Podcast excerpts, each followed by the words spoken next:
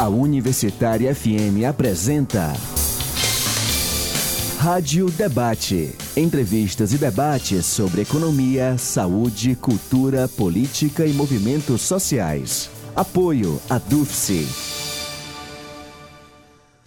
Bom dia, 11 horas 33 minutos. Hoje é terça-feira, dia 21 de janeiro de 2020. Eu sou Caio Mota e está começando mais um Rádio Debate. Os registros de manchas de óleo do vazamento que contaminou a costa do litoral brasileiro estão gradualmente desaparecendo. Mas o fato de não estarem visíveis aos olhos não é sinal para baixar a guarda em relação aos impactos ambientais e à saúde da população. No dia 9 de janeiro, os primeiros resultados de estudos realizados por pesquisadores do Instituto de Ciências do Mar, o Labomar da UFC, foram divulgados em dois artigos científicos publicados pela revista Science. Eles mostram que o vazamento de óleo foi o mais severo desastre ambiental já registrado em oceanos tropicais do planeta. O óleo atingiu uma extensão de mais de 3 mil quilômetros de costa, contaminando o litoral de todos os estados do Nordeste e de praias do Espírito Santo e Rio de Janeiro, no sudeste do país. No Rádio Debate de hoje, queremos discutir sobre que riscos a população e o meio ambiente estarão sujeitos e por quanto tempo. Queremos também compreender os detalhes das pesquisas que vêm sendo realizadas pelo Labomar e falar da importância de investimentos que garantam a continuidade de estudos, essenciais para auxiliar gestores públicos sobre medidas a serem tomadas. Para esse debate, contamos com alguns dos professores e pesquisadores vinculados ao Labomar da UFC, responsáveis pelos artigos publicados na revista Science. Estamos aqui com Marcelo Soares, doutor em Geociências. Bom dia, Marcelo. Bom dia. Estamos também com Talita Cruz, doutora em Ciências Marinhas Tropicais. Bom dia. Bom dia. Estamos com Rivelino Martins, doutor em Química, e Luiz Ernesto Arruda, doutor em Oceanografia. Sejam bem-vindos e os ouvintes já sabem que podem participar enviando perguntas pelo telefone 33667474 e ainda lembro a você que você pode acompanhar a Rádio Universitária pela internet. O site da emissora é www.radiouniversitariafm.com.br. Então, para começar a nossa conversa, é, para quem não teve acesso aos artigos publicados na Science, eu queria que vocês pudessem dar detalhes sobre os resultados que foram divulgados. Certo. É, o nosso artigo, né, na verdade são dois, né, que a gente do Laboma participou, a gente é, conferiu os primeiros resultados científicos sobre esse tema. Né? Nós percebemos essa questão dos 3 mil quilômetros de extensão, né, que são um, aspecto importante do, do acidente, certo? Dada essa essa dimensão, né, essa escala, né? Por exemplo, o Deepwater Horizon ele chegou em 2100, que é um, o que aconteceu na plataforma de petróleo lá nos Estados Unidos, né? né? E por isso que a gente chegou a esse resultado que, que desse é, acidente extenso nos oceanos tropicais, né? Fora isso, a gente percebeu também a quantidade de unidades de conservação afetadas, né? Nós colocamos lá que já são mais de 40 unidades de conservação. Os primeiros resultados indicavam 15 unidades que saíram na internet, né? E fora isso, a gente também fez, é, assim, questionou algumas respostas, no caso do governo federal, a atuação durante o acidente, né? Que tanto a resposta no início do acidente, ao longo do acidente, também as respostas que estão sendo dadas agora. Né? Então nós fizemos também esses questionamentos, né? Que aí foram vários, né, como a não aplicação do Plano Nacional de Contingência, que foi elaborado em 2013, a extinção dos comitês, que dariam uma resposta mais participativa para o acidente, né, a articulação também nacional que o governo federal, como a sua condição natural de líder, deveria ter tido junto ao Estado, aos municípios, né, e outros entes, né, da sociedade civil organizada, né, então foi nesse sentido e também uma lentidão em reconhecer a gravidade do problema também, né? Porque como a gente vai mostrar aqui as pesquisas, né? O problema realmente ele é grave, né? E tem que ser, não pode ser subestimado. É uma coisa interessante que o Marcelo falou, né, da gravidade. Em derrames de óleo, né, o que a gente apurou nessas nossas pesquisas, que a gente se debruçou muito sobre a literatura, né, é que mais importante do que a quantidade de óleo que vaza é aonde esse óleo chega né, em locais de alta biodiversidade ou de baixa, é, de alta vulnerabilidade socioambiental, que é exatamente isso que nós temos aqui, né, comunidades costeiras que dependem da pesca artesanal, do turismo, uma diversidade riquíssima, né, pouco explorada e você tem então esse óleo chegando nesse ambiente. Né? Então, às vezes, o que os artigos falam é isso, né? Mais importante do que a quantidade é aonde esse óleo está chegando. É, você, você falou, Marcelo, de unidades de conservação, né? Isso. Eu queria que você explicasse para os nossos ouvintes o que são exatamente unidades de conservação. Certo, é, unidades de conservação são espaços protegidos onde, como o Luiz falou, tem uma biodiversidade significativa ou são importantes, por exemplo, para comunidades tradicionais que vivem nelas, né? E isso pode ser feito pelo, pelo governo federal, pelo governo estadual, pelo governo municipal, tá certo? Isso são unidades de conservação. Por exemplo, os ouvintes aqui do Ceará, né? Nós temos os parques, por exemplo, o Parque de Urbajara, o Parque de Jericoacoara, são tipos, o Parque do Cocó aqui em Fortaleza, né? São, são tipos de unidade de conservação. Nós temos aqui as APAs, áreas de proteção ambiental, que são muito comuns aqui no Ceará, né? Isso são unidades de conservação. O que, na verdade, a gente percebeu, só para os ouvintes saberem, isso vai estar no outro artigo nosso que já vai sair. Os primeiros resultados que saíram na internet falavam de 14 unidades de conservação, 15. Nós já chegamos a 57 unidades de conservação afetadas pelo, pelo acidente. Né? Isso inclui esses parques, áreas de proteção ambiental e reservas extrativistas, que é isso que o Luiz Ernesto falou, que essas comunidades normalmente tradicionais dependem desses recursos como a pesca. Então, essas informações que a gente trouxe até agora aqui no programa são parte dos primeiros resultados das pesquisas né, que Isso. vocês estão realizando. Vocês e outros pesquisadores vinculados ao Labomar. É, agora, esses resultados que ainda serão divulgados, eles vão dar conta da origem do óleo, da responsabilidade do derramamento, da quantidade de óleo no fundo dos oceanos. É, o que, que vai ser possível vocês trazerem para a gente mais futuramente? Bom, quanto à característica do óleo, a, a, a parte química do óleo, é, nós enviamos amostras para o Instituto Tzhol, é um instituto de oceanografia lá dos Estados Unidos, qual a gente tem parcerias lá, né? Então a gente tem vários artigos juntos e eles estão fazendo esse tipo de trabalho. Mas é, qual, o que que nos interessa? É saber o que está acontecendo com esse óleo, se ele está sendo degradado, se ele está sendo disperso, porque qual é o grande problema? O óleo, quando ele chega no ambiente e que você consegue vê-lo e até é, tirá-lo, isso aí tem um risco, mas esse risco é maior quando ele começa a se decompor. Ou seja, quando ele começa a sair daquele horizonte de, de, de matéria, de massa, para um horizonte já micro e molecular. Que aí a absorção pelos organismos vai ser muito mais rápido. E o, o, o dano, o risco, né, já que nós estamos falando de, de um material que tem constituintes que são carcinogênicos ou mutagênicos, esse risco passa a ser bem mais rápido, né? uma vez que normalmente essas substâncias elas são lipossolúveis, ou seja, elas, quando entram no organismo, elas não têm barreira nenhuma, elas se espalham pelo organismo todo e aí as substâncias que são deletérias, que são carcinogênicas ou que são mutagênicas, elas rapidamente agem é, no organismo. Então, assim, também é outro artigo que a gente que está brevemente irá sair, né? Só é, e qual é, é, a característica desse artigo? Qual, qual é a novidade? É que nós estamos usando a cromatografia bidimensional, que é uma técnica que praticamente não tem no Brasil. Ela é muito mais poderosa para você saber os constituintes e o que está acontecendo com esses constituintes, se eles estão sendo degradados ou não pelas, pelas condições do ambiente. Então, nesse próximo artigo, a gente já vai ter resultados dessa cromatografia que você falou? Com certeza. Ah, tá certo. Exatamente. E aí, esse artigo também, ele, é, nós fomos meio que eliminando hipóteses, né?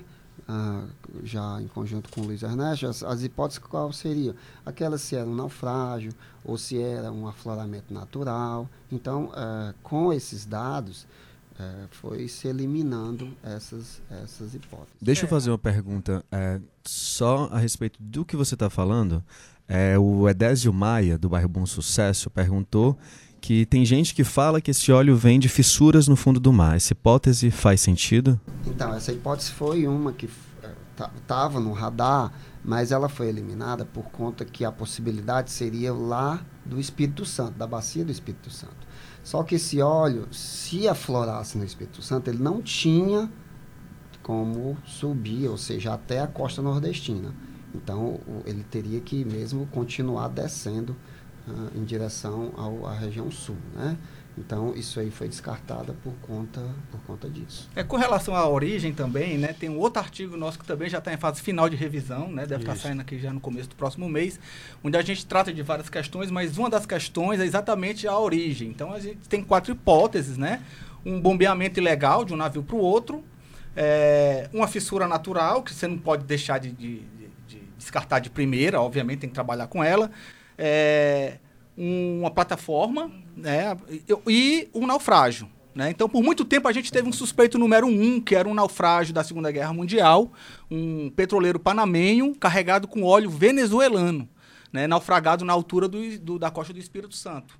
E aí a gente fez modelagens matemáticas, né? um colega nosso, o professor Carlos, né? que não está aqui, mas a gente fez essas modelagens e o óleo vinha exatamente para a costa da Paraíba. Né? E, e também, assim, como ele está muito profundo, era uma das explicações do porquê o satélite não consegue captar essa mancha em alto mar, porque ele está vazando do fundo do mar. E aí ele só aflora perto da costa. Então nós passamos algum tempo trabalhando com esse suspeito, né? A gente não resolve, a gente resolveu não comentar nada porque assim, a imprensa ela faz um certo sensacionalismo é do jogo, né? Você vê o laboratório lá de Alagoas, né? Eles sempre divulgavam uma mancha e isso ia para a primeira página do UOL. Então se a gente fala que tem um naufrágio de navio com óleo venezuelano, ele, né? Isso ia. Então a gente resolveu esperar as análises dos colegas lá dos Estados Unidos que mostraram que esse óleo ele é de 20 anos para cá. Ele tem um marcador, né? Que indica que ele foi extraído de 20 anos para cá. Então, esse suspeito, né, esse navio, ele saiu do nosso radar. Tá? Mas você pode ter algum outro naufrágio mais recente que também possa estar tá vazando óleo. Agora, sobre esses navios da Segunda Guerra, se eles entraram como hipótese, então existe o risco de vazamento deles também. É, o, e o Nordeste, pelo que eu sei, é, é, cheio de navios afundados. Você poderia falar um pouco mais disso para a gente, Luiz Ernesto? É, a Segunda Guerra Mundial foi o período de tempo onde teve mais naufrágios em um curto espaço de tempo. Só no Atlântico, que são mais de 8 mil naufrágios. Né? De navios de carga, de petroleiros e de navios de guerra que continham óleo e combustível. Né? Então a gente tem uma série de naufrágios, a gente mapeou, existem manuais da Marinha Americana onde eles relatam esses naufrágios, é tudo muito bem documentado, né? Então a gente mapeou vários desses naufrágios. Inclusive foi aí que nós encontramos a origem daqueles fardos de borracha, né, que apareceram nas praias que provia de um navio alemão, né, que era o, o Rio Grande.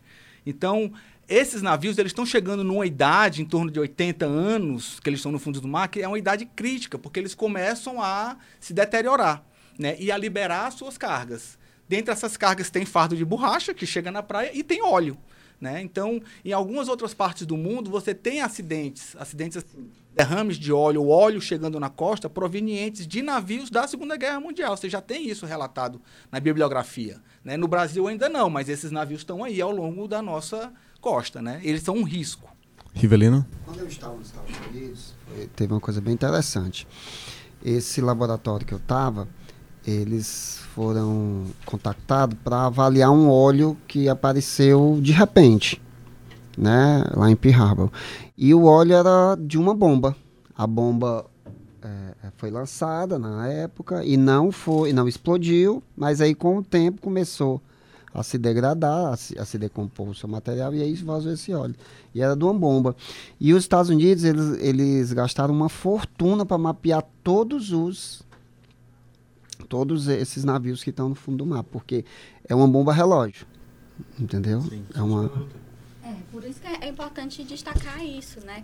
Que é importante destacar isso, porque a gente ainda não sabe. A gente tem trabalha com quatro hipóteses. É, que são todas plausíveis, né? Então a gente realmente precisa, é, não é porque está diminuindo a quantidade de óleo que está chegando que a gente vai parar. A gente precisa de fato identificar é da, dos procedimentos que a gente tem que fazer, identificar de fato essa fonte, além de, claro, né, tratar de ir para o monitoramento das praias afetadas e também para tentar recuperar. Né? Então a gente precisa de investimento para fazer isso. Né? A gente na carta chamou a atenção também para isso.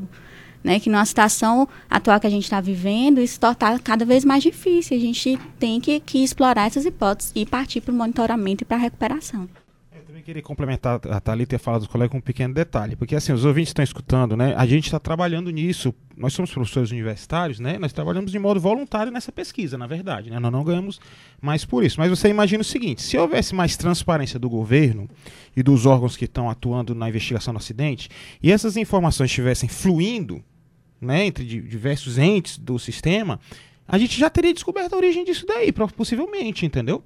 O problema é que saem informações e a gente não tem acesso a elas, né? A gente não sabe. Por exemplo, com todo respeito, foi falado que esse óleo é venezuelano, mas ninguém viu o relatório mostrando que esse óleo é venezuelano. Então, como é que nós, como cientistas que trabalhamos no tema, vamos refutar essa hipótese de dizer, ó, oh, realmente o óleo é venezuelano? É interessante isso aí. Para você ter ideia, eu acho, eh, várias universidades no Nordeste, até fora do Nordeste, criaram uma força-tarefa. Mas é, nenhuma se compara à nossa em termos de ter é, buscado informação sobre isso. Tanto no enfoque é, se está se resolvendo alguma coisa, como também na caracterização desse material. Essa questão aí desse óleo ser da Venezuela, ela é muito obscura. Por quê? Porque Normalmente, quando você. É, hoje, a tecnologia para você identificar é, material que não tem fonte, principalmente petróleo, ela é bem ampla, ela é bem vasta, né? Eu, eu fui formado nisso, o, o André, que é um professor da Química, foi formado nisso. E nós sabemos, é, pelo pouco que sai na mídia, que a maneira em que foi dito que era da Venezuela é uma maneira muito superficial. Então, assim, eu acho que foi, é, foi como se bater num cachorro morto que agradava ao governo. Eu, eu, eu vejo assim, entendeu? Porque, é, é, em termos de evidências, é muito pouco dizer. Ó, só para você ter ideia, nos, é, esse nosso parceiro nos Estados Unidos, ele está dois meses com essas amostras fazendo N modelagens. E ele não, não diz, e ele não quer dizer categoricamente que é de um lugar ou de outro. Por quê? Porque não é uma coisa tão fácil assim. Você só pode dizer que um óleo ele é de um lugar quando você, se você tiver a amostra dele, aí você faz todo o, o, o fingerprint, todo é, é, o perfil químico, né, que é o que chamam de popularmente de DNA, mas aí você compara com o o original. Então, por exemplo, para você dizer que veio de um navio de tal lugar e que é da Venezuela, você tem que ter uma amostra desse, porque isso não é tão, tão simples assim, entendeu? Então, assim, tem muitas coisas é, que é, obscuras. E outra coisa, o que eu achei assim é, absurdo, o, a resposta do governo quanto a recursos foi, foi quase que insignificante teve esse edital da CAPES aí, que o Nordeste praticamente não entrou quase ninguém. E, e tem. Né? E, e, tem, e, e tem gente experta nisso. Né? Então, ou seja, a Thalita pode até falar mais que a Thalita fez parte de um trabalho que tem tudo a ver. Mas, por exemplo, eu trabalho com hidrocarboneto de petróleo há 15 anos como contaminantes. Né? Então, ou seja, é, é, eu, eu, eu fiquei assim, sem compreender o, o que foi é. aquilo. No final do ano passado, em dezembro, foi lançado um edital assim, bem emergencial entre mares, que uma das linhas de pesquisa era voltada também para recuperação, para monitoramento, né? Então você espera que pessoas com experiência, né, com, com óleo, né, fossem ser contempladas. Não. E recentemente saiu Res... E principalmente, não só isso, pesquisadores do Nordeste, né, que está aqui, conhece o local e estão diretamente lidando com essa problemática. A gente tem o resultado e de, de, apenas quatro colegas foram aqui do Nordeste, o restante todo do Sudeste. Foram, e a gente não entende isso, né? É, foram 11 propostas selecionadas. Isso. Dos 11, quatro é do Nordeste. Sete são do Sul-Sudeste. Inclusive do interior de São Paulo. Inclusive do interior de São Paulo, que o acidente não aconteceu lá. É, eu, eu, rapaz, eu, eu não quero ser nem leviano, mas como, como a gente pode especular, é, eu, eu acho que é muito cômodo. Primeiro, é pouco recurso por proposta. Né? E sendo tudo de fora, é melhor, porque aí fica limitado o estudo. O cara não vai gastar o, o recurso com, com, com ida e vinda até o Nordeste para fazer uma amostragem ou para fazer uma seleção. Então fica mais limitado o, o estudo. Porque eu acho que o correto, ora, se a coisa aconteceu aqui, você quer dizer que alguém do Sul conhece mais o nosso ambiente do que a gente? Quer dizer que alguém conhece mais o, o estuário do Jaguaribe ou do Acaraú do que a gente que trabalha nele? Eu É, acho que não. Desde que começaram, né, a aparecer as manchas, a gente tem ido na praia, coletar amostras, né? Claro. E cadê ele? Eles têm, eles vão, vão Claro. pedir pra gente que não foi contemplado no, no, Assim, é um no negócio- edital. Como... E, assim, outra coisa, aí poder dizer, é, não, mas será que o currículo de vocês era bom? Ora, pelo amor de Deus, nós somos é, cientistas de alto nível, então, como que o nosso currículo não é? E, a- e além do mais, nós somos expert em hidrocarbonetos de petróleo, em poluição por petróleo, então, como? É, inclusive, bem rápido, teve propostas selecionadas que, se você abrir o currículo do pesquisador, ele nunca trabalhou com petróleo. Então, Né? dizer, Como é que pode uma pessoa que nunca trabalhou com o tema, não tem um artigo publicado no tema, ganhar um, um projeto, né? Isso é estranho, mas tudo bem. Qual o nome do edital, por favor? Entre mares. Entre Mares. Foi lançado em dezembro? Isso. Pela CAPES. É o Certo. da CAPES. Isso e a- foi a única resposta do governo quanto a isso. A única quanto a isso. Sobre essa resposta, essa atuação do governo diante desse derramamento de óleo, eh, no nos dois artigos que vocês publicam na Science, vocês fazem uma avaliação né, a respeito disso. Vocês questionam a resposta, que foi lenta, inex- ineficiente, a falta de transparência, a baixa articulação entre as ações entre os órgãos, enfim, eu queria que vocês trouxessem isso para cá também. Não só nas minhas palavras, mas nas palavras de vocês. É, assim, é importante destacar que a gente está aqui, nós somos quatro cientistas, dentre outros que tem nos artigos, né? E a gente, como cientista, trabalha com fato.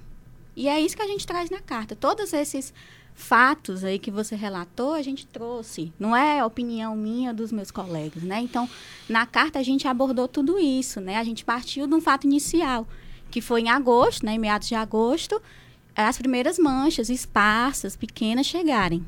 E fomos partindo para outros fatos, né? Animais oleados chegando na praia, manchas cada vez maiores, uma extensão cada vez maior de locais atingidos, e a gente foi vendo mais outros fatos, sempre fatos, né? A quantidade de unidades de conservação atingida, as populações tradicionais, né? O fato de um plano de contingenciamento não ter sido convocado, os decretos, né, indicando a extinção de comitês é, é, executivos de assessoramento. Então, a gente juntou todos esses fatos aí. Num- de, é, de, de novo, é importante destacar, não são opiniões nossas. E a gente é, realmente levantou essa questão, chamou a atenção para a comunidade internacional para isso, já que do governo a gente não tinha uma resposta. É, tem uma coisa interessante, né? Porque quando o artigo voltou da revisão, a gente mencionava a extinção dos comitês e a editora queria que a gente fizesse uma referência. Né? A gente só dizia, "Ó, os comitês foram extintos. E ela, não, você tem que referenciar. Qual foi a nossa referência? Os decretos extinguiram os comitês, né? assinados pelo presidente da República. Então, assim, não tem o que discutir. Como a Thalita falou, você não tem Fato. discussão com relação É a isso. fato. Né? Existem dois decretos publicados e assinados pelo presidente extinguindo os comitês. E nós que estamos na ponta, né, a gente vem sofrendo, sentindo essa falta de articulação, como o Rivelino falou, né? O óleo é venezuelano. A gente não tem um, um reporte oficial disso. A gente trabalha com essa hipótese porque, como eu falei, ah, tem um navio naufragado tem óleo venezuelano, porque é o que chega. Eu me lembro que na época da repercussão dos fardos de borracha, que ligaram ao óleo, porque assim, a gente começou tentando achar a origem do óleo, né? Enfim, eu me lembro que o repórter da Folha de São Paulo, ele falou assim, mas o senhor confia na análise da Petrobras? Aí eu falei assim, eu preciso confiar, né? eu preciso confiar. Se ela está dizendo que o óleo é recente, é da Venezuela, né? é- eu preciso confiar nessa análise. Né? Eu entendi que ele queria politizar um pouco a coisa, assim, mas é isso que o Rivelino está falando, né? É, passa a ser uma questão de crença. Né? Eu aí. não vi o relatório, o meu colega que é químico poderia ver e traduzir para mim que sou biólogo, né? Não, o relatório tá certo, esse fingerprint, esse, né? Enfim. Então a gente sente na ponta isso. É, agora é, vale salientar assim, tem um detalhe aí, né? No, no, no, no artigo a gente é, questiona, né, por fatos, como a Thalita falou, né, essa coordenação nacional, né? Mas também é fato que teve vários estados, municípios que atuaram no, no, no, no acidente, né? A gente vai falar sobre justamente a atuação do governo do estado do Ceará assim que a gente voltar do intervalo aqui no Rádio Debate. Hoje estamos conversando sobre as pesquisas do Labomar a respeito do derramamento de óleo na costa brasileira. Voltamos já.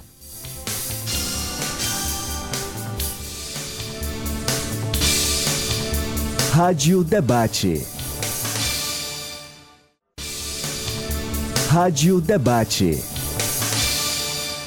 Estamos de volta com o programa Rádio Debate, hoje debatendo pesquisas do Labomar sobre o derramamento de óleo na costa brasileira. E a gente está aqui com Marcelo Soares, doutor em Geociência, Talita Cruz, doutor em Ciências Marinhas Tropicais, Rivelino Martins, doutor em Química e Luiz Ernesto Arruda, doutor em Oceanografia, todos vinculados ao Laboratório de Ciências do Mar da UFC, o Labomar. Então, a gente estava falando no primeiro bloco sobre a resposta que vocês consideraram ineficiente do governo federal é, sobre o derramamento de óleo na costa brasileira. Eu queria saber sobre o governo estadual. Qual a avaliação que vocês fizeram? Olha, a gente avalia né, o governo estadual de um modo um pouco diferente, até porque a gente também tem ajudado, tem trabalhado, tem participado dos comitês, inclusive hoje tem reunião desse tema aí, né? É, o governo do estado montou um comitê né, sob a liderança lá da Secretaria de Meio Ambiente do estado do Ceará, que é coordenado pelo Arthur Bruno, né? E eles estavam se reunindo toda semana, né? Principalmente no auge da, da, da crise, né? Então era um comitê aberto, participativo, com vários entes, né? Então, o, o, governo do estado, nesse sentido, ele tem feito um trabalho, ao meu ver, é, teve um trabalho adequado no combate, naquele momento, das manchas, é, inclusive com um trabalho muito bom da Marinha do Brasil. Né? A Marinha do Brasil atuou, assim, com uma velocidade muito rápida, na limpeza dessas manchas nas praias. Né? Toda vez que acontecia uma mancha, eles iam lá e limpava é, é, essas praias, né? inclusive atuando com a questão dos, dos EPIs, né, que são os equipamentos de proteção, é, individual. Colocou-se também barreiras de contenção no Rio Jaguaribe, né, inclusive com uma proposta, no caso foi até é do grupo lá do Labomar, a professora Osilé, porque existem cartas de sensibilidade ao óleo, né? né então foi feito um trabalho, inclusive com navios também, né?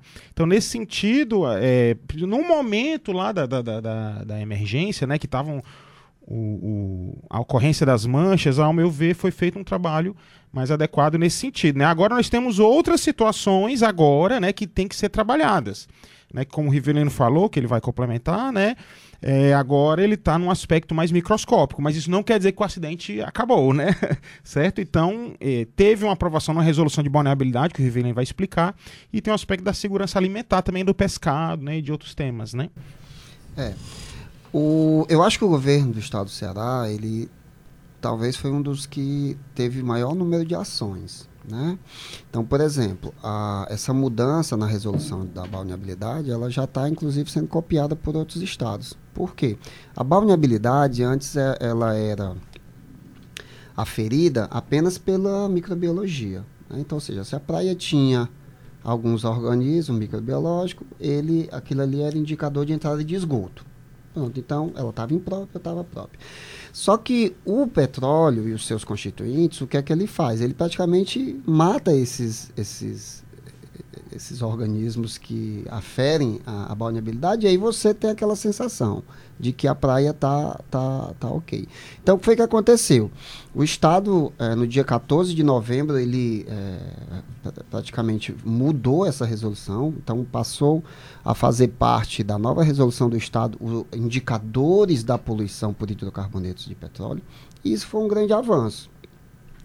Por quê? Porque hoje você pode dizer se a praia tá, tem uma qualidade ambiental é, quanto à balneabilidade é, aprovada ou não.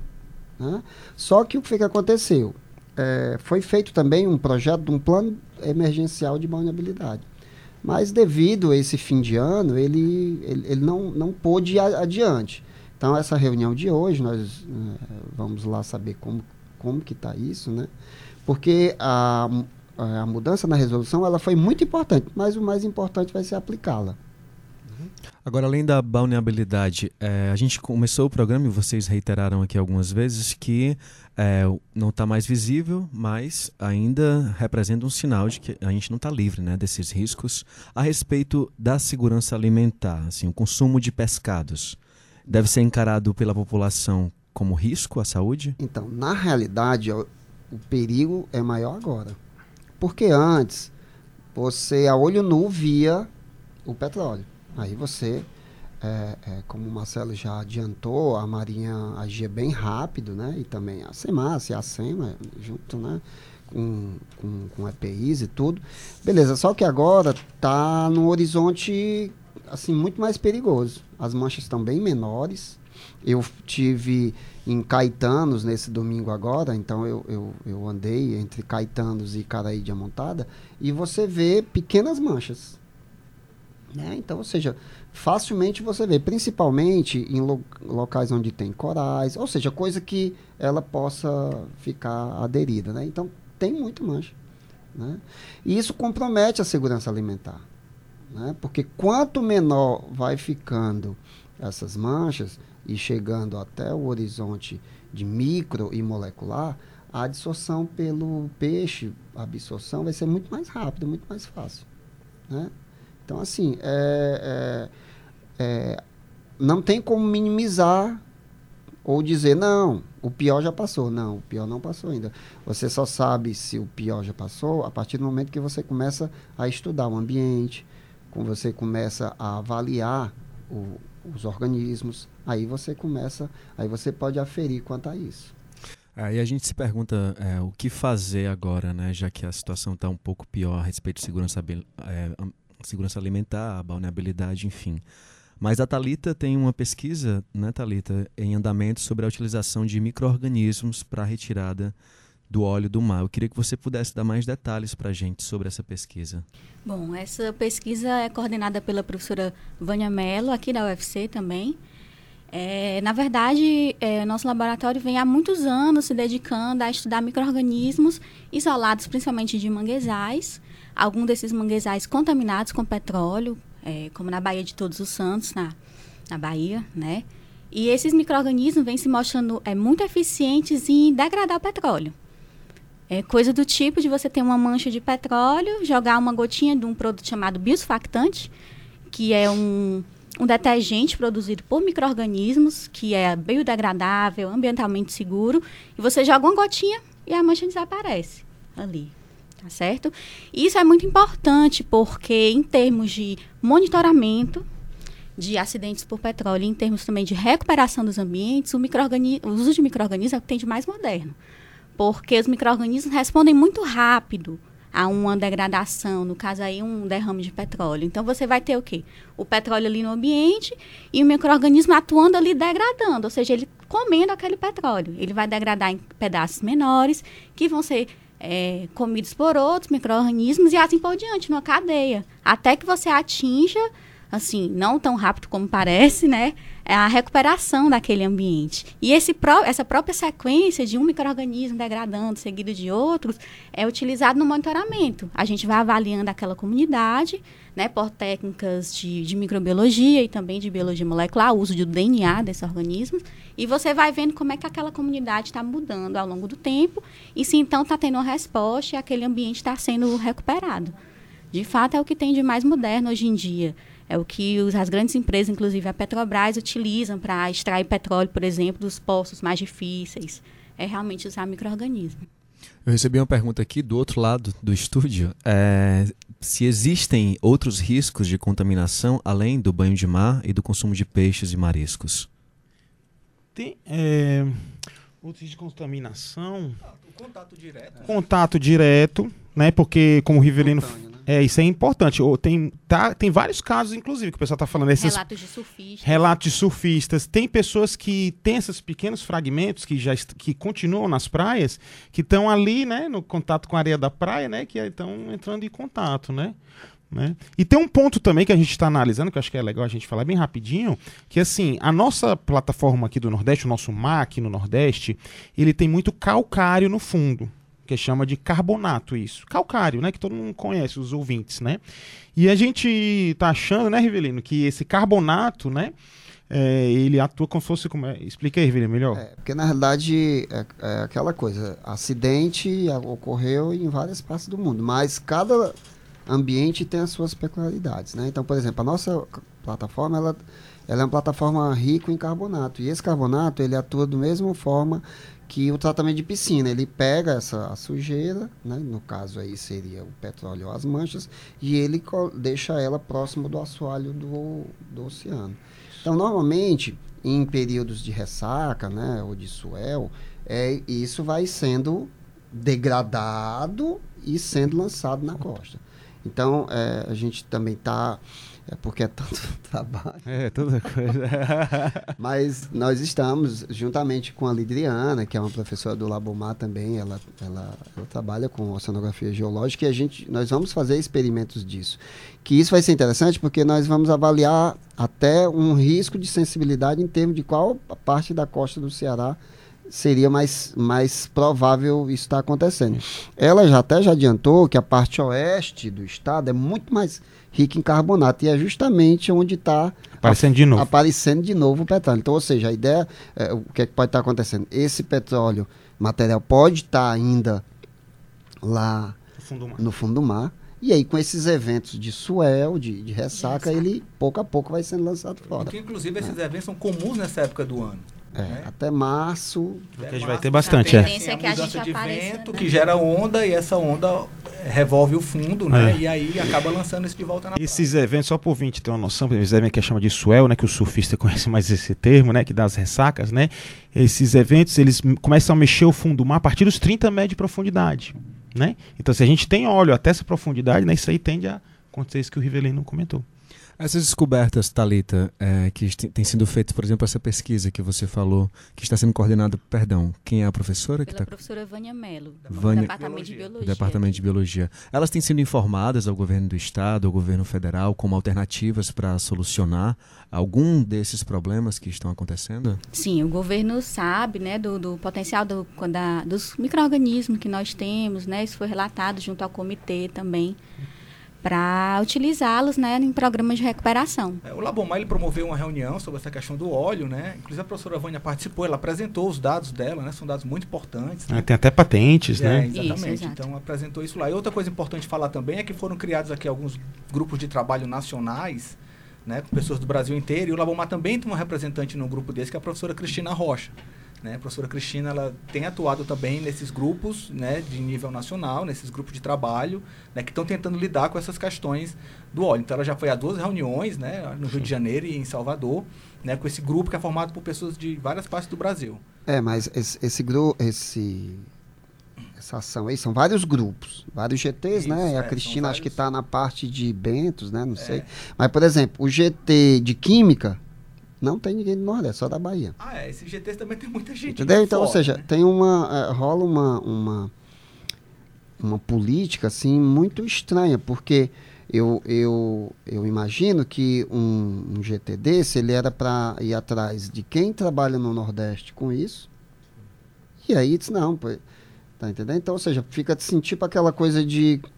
Ah, não, eu conheço, então traz. É, aqui no né? Ceará, então, assim, que eu conheço, tem a professora Cristina Rocha do Labomar e a professora Rafaela Maia, que é do IFCE de Acaraú. É, e tem o professor é. Rogério também, do Departamento de, de Economia. Ah, é. é. O Revelino falou aqui que é muito trabalho. Eu estou vendo que vocês estão trabalhando muito, muito empenhados. Tanto vocês como os outros pesquisadores que estão vinculados a essa pesquisa, né, aos artigos que vocês publicaram. E aí eu queria saber, vocês falaram do edital é, da CAPES, Entre Mares. Foi. E fora esse edital, assim, de onde vem o incentivo financeiro mesmo para que vocês possam desenvolver essas pesquisas que vocês estão desenvolvendo, né? Olha, é o seguinte, eu não sei nem como explicar essa pergunta. é só da nossa vontade mesmo e um pouco de loucura, né? Porque tem professores universitários que só dão aula mesmo, né? Mas a gente faz uma quantidade de pesquisa até bastante significativa, sem recurso. O Rivelino aqui, esse meu amigo aqui que está do meu lado, ele pegou o carro dele, não foi, Rivelino? Andou com o professor Carlos no carro dele, certo? Não, não, essa, não. essa, Explica isso. segunda vez, mas a primeira foi com o carro da UFC. Pronto, foi. Teve o carro da UFC que nós agradecemos, o carro da UFC. É. Mas explica aí, Riven, como é esse procedimento aí. É, na verdade, esse procedimento é antigo. Quando não tem recurso, é, é, é, nós mesmos, né? Então, por exemplo, é, todas as saídas de campo, ela tem um custo. Né? Você vai passar oito horas fora de casa, vai ter que comer, você não vai ficar oito horas sem comer, né? Você vai ter combustível. Então, normalmente a gente usa recursos próprios, né? Por exemplo, as amostras tinham que ser enviadas para os Estados Unidos, foi recurso próprio, né? Porque ela tem todo um controle para ser enviada, então ela tem, ela é bem mais, o custo é bem mais alto. É, o que nós estamos fazendo é usando é, material e recursos de, de projetos antigos, que faz tempo que ninguém consegue mais recurso vindo do governo, né? E é mais ou menos isso aí. Agora, assim, é triste, porque nós poderíamos estar fazendo muito mais. Mas nós não, Uma temos. coisa interessante que isso é, é lugar comum.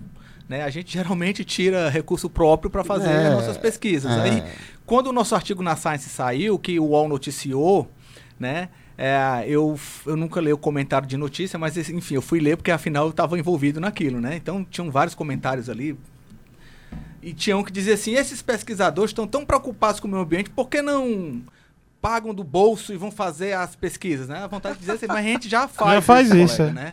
A gente só precisa de um apoio, mas a gente já faz. É, É. Não, é. Não tem nem essa noção, Não né? tem a noção, é porque é bom explicar, né? E muitos cientistas, eles, a gente- é, acho que as pessoas pensam que a gente ganha mais por isso, mas não ganha. A gente continua ganhando o mesmo Um salário. colega meu perguntou isso, né? Por Vocês isso, têm é. algum aumento, alguma coisa assim? Porque Não. publicaram na Science? Eu falei assim, não. É, não tem, não tem. Os outros, outros sistemas no mundo a gente ganharia mais, mas tudo bem. É, no caso, não tem. Então, é, é, realmente é isso. E, e- e, sinceramente, a gente, inclusive, no trabalho na SES, a gente critica isso, né? Porque não tem recurso de pesquisa, né? Por isso que dá essa situação também, entendeu? E aí fica subestimando os impactos, né? Que talvez seja uma estratégia para não conhecer os Com problemas certeza, também, né? com certeza. Com certeza. Porque, ó, esse mesmo da CAPES que nós reclamamos, o valor é ridículo. O valor é 1,3 milhão para o Brasil inteiro. Inteiro. Podia- Se você ajeitar uma rua aqui em Fortaleza, quanto é que você não gasta?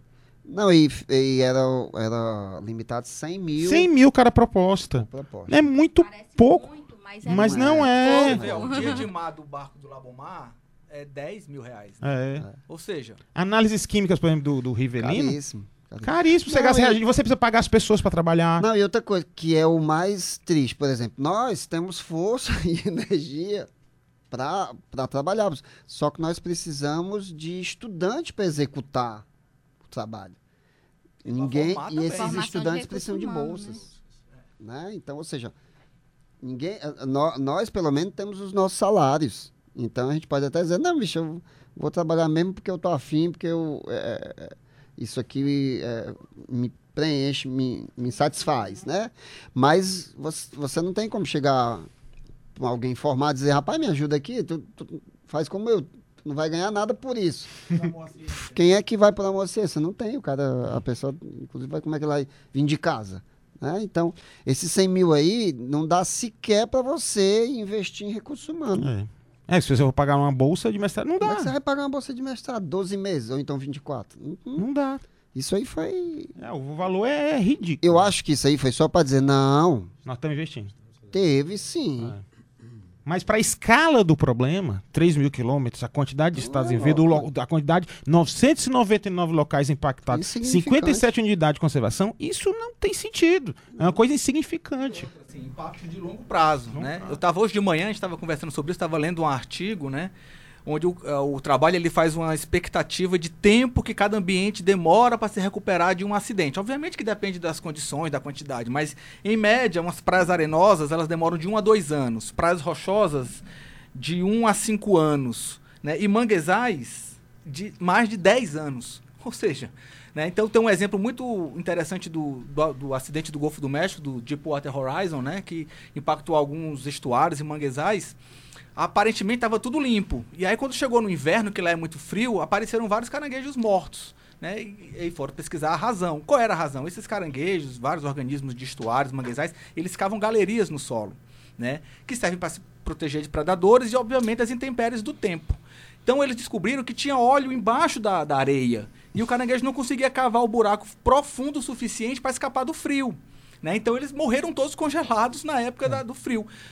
Obviamente que nós não temos invernos, né, como tem lá, mas a gente tem outros problemas. Você pode ter óleo embaixo, o caranguejo não cava fundo o suficiente e é mais predado, porque ele usa a galeria para fugir de predadores. Então isso é um estudo que precisa ser feito de longo prazo, um acompanhamento a longo prazo, né? E obviamente com recurso desse você não consegue fazer um trabalho longo, né? Para vocês terem noção, com- utilizando é, o mesmo acidente, por comparação, teve pesquisador nos Estados Unidos que teve três dias para montar uma equipe completa e chegar lá no local do acidente e começar já as pesquisas.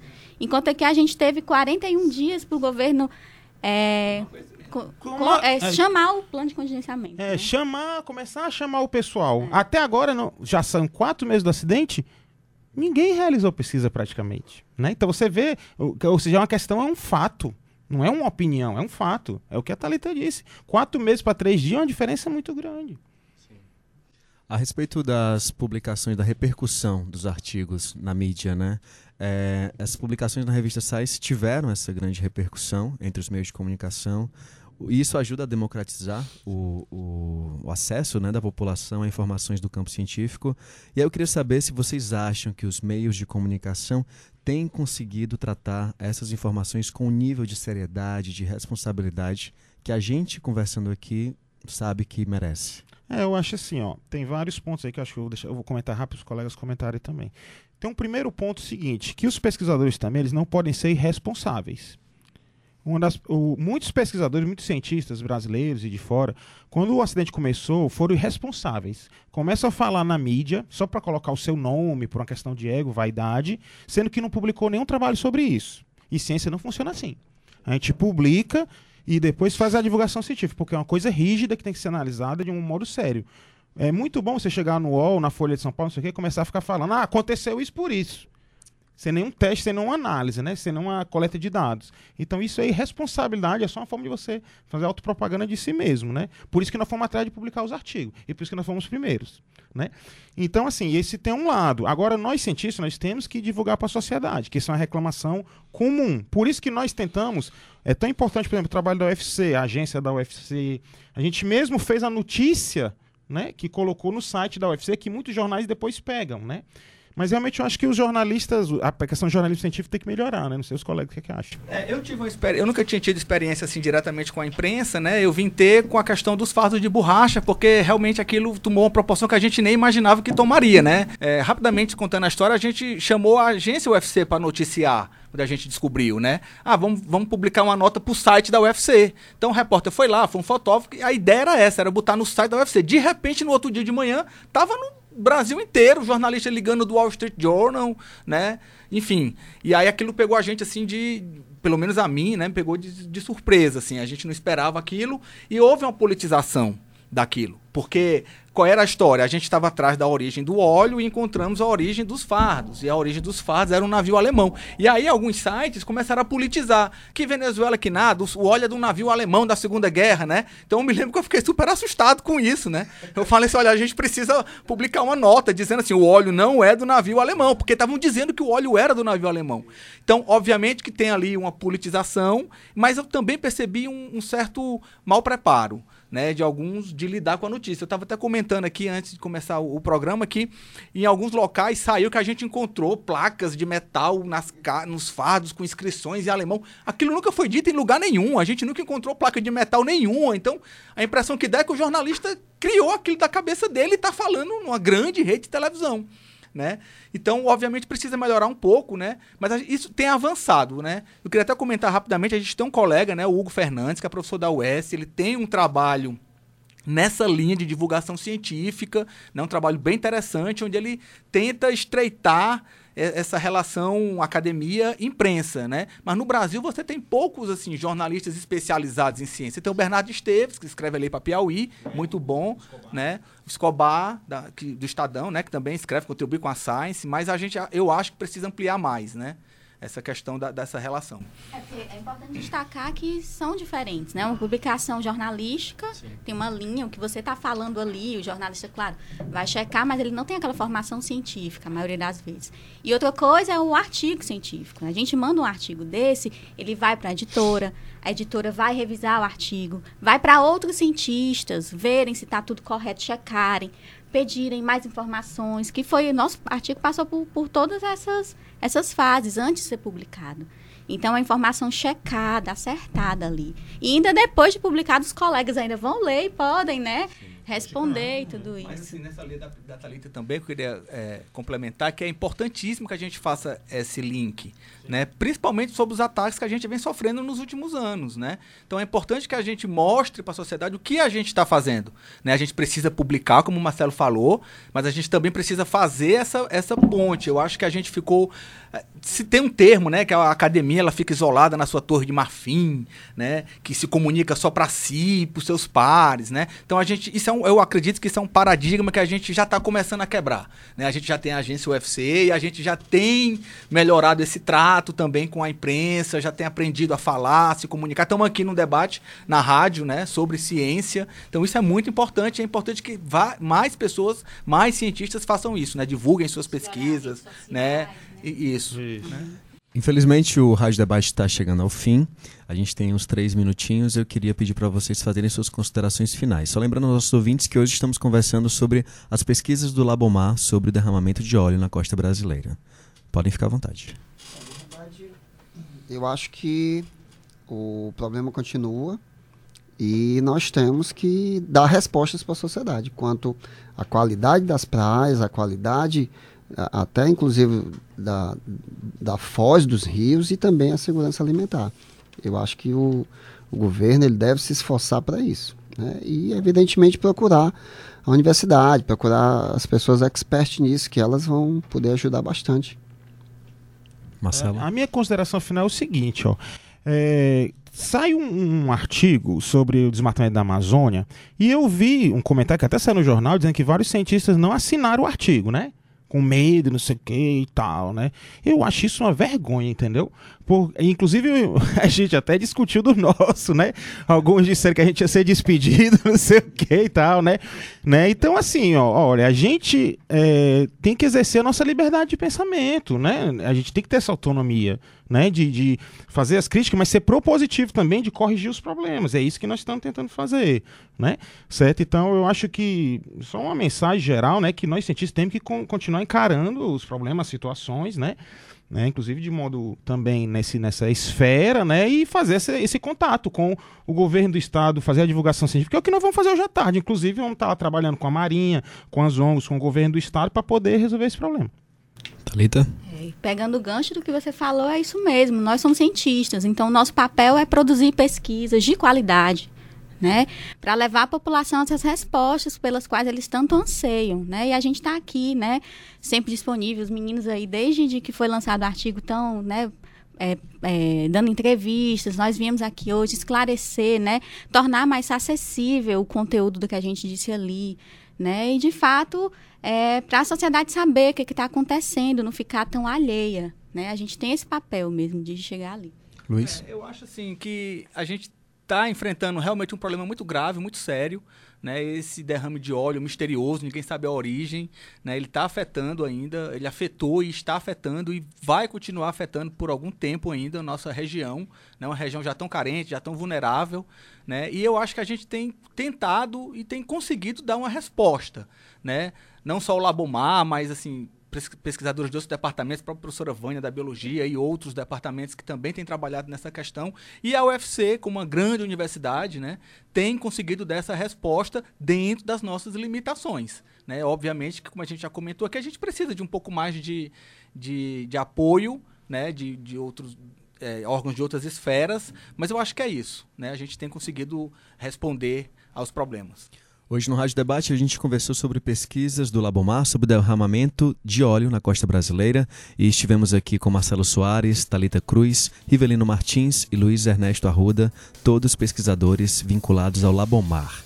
Esse programa teve produção de Raquel Dantas, operação de áudio de Assis Lima e a apresentação de Caio Mota. Muito obrigado pela participação de vocês no Rádio Debate. Obrigado a você que está ouvindo a gente. O Rádio Debate volta amanhã. Até lá.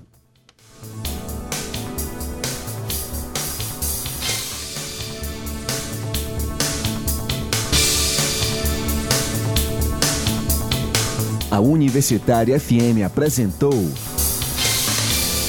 Rádio Debate. Entrevistas e debates sobre economia, saúde, cultura, política e movimentos sociais. Apoio a DUFSE.